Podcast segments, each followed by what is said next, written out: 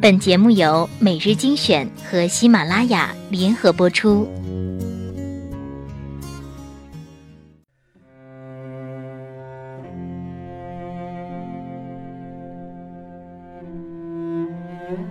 我不去想是否能够成功，既然选择了远方，便只顾风雨兼程。我不去想能否赢得爱情，既然钟情于玫瑰，就勇敢的吐露真诚。我不去想身后会不会袭来寒风冷雨，既然目标是地平线，留给世界的只能是背影。我不去想。未来是平坦还是泥泞？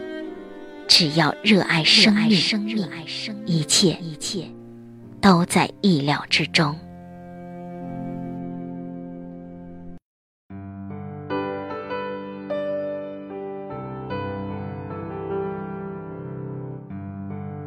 欢迎收听每日精选，我是主播小乖。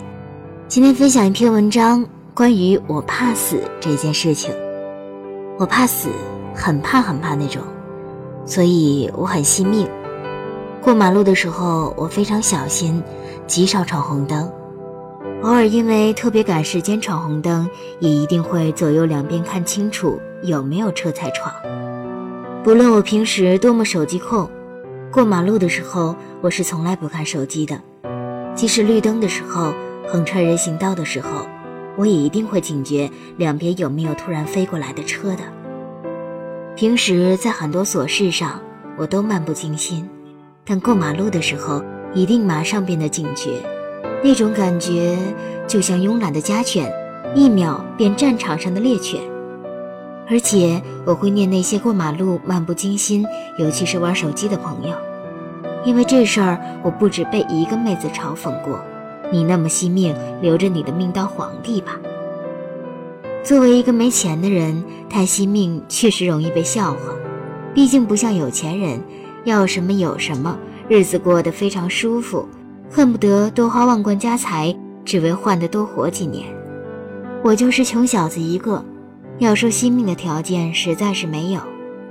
用道上的话来形容，就会很贴切：要钱没有，要命一条。可是别人笑话就笑话吧，有钱没钱，活着总比死了好。我怕死，所以我无法理解那些跳楼、跳水等等用各种办法结束自己生命的人。从小到大，虽然不是大富大贵，但也顺顺利利，没遇到过什么大挫折。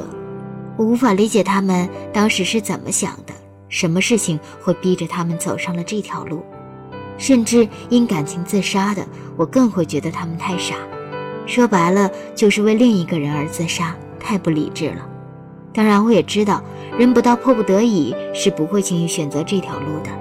我不是他们，也没办法设身处地的换位思考，确实没办法完全理解他们。只是现在偶尔回过头看看自己过往的人生遇到的一些问题，有些当时会觉得很煎熬、很难受，甚至会觉得很难熬过去的，现在看来。却觉可笑。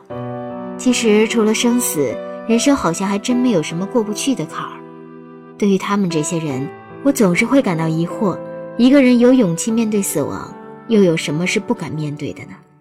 因为怕死，我反对一切的战争，更加反对一切战争煽动者。因为我知道，不管什么性质的战争，最大受害者都是平民百姓。战争里的人连狗都不如，不知道哪里来的一颗子弹。或者是炸弹，就会让一个鲜活的生命瞬间烟消云散。我不想成为战争的无谓牺牲，不论是英雄般的死去，还是默默无闻的死去。所以每次看到有些人动不动就喊着各种发动战争，我就觉得都是傻帽，不知死活的傻帽。他们以为自己会成为战场里的英雄，我却会想，战争是摧毁一切美好的大杀器，绝大多数人只有成为炮灰的份儿。跟英雄什么的没有半毛钱关系的，然后就会想，如果真正发动了战争，没办法被逼着上战场，自己是能够英勇的驰骋战场，还是变成一个逃兵？这个问题还真是没法回答，两难。因为怕死，我会尽量让自己不要惹上麻烦。尤其是尽量不要惹上一些垃圾人，避免惹怒他们，以免他们做出极端的事情。在非原则性问题上，凡事忍让三分，这其实挺煎熬的，因为自己的性格属于爱憎分明的，看不得一些不公平的事情。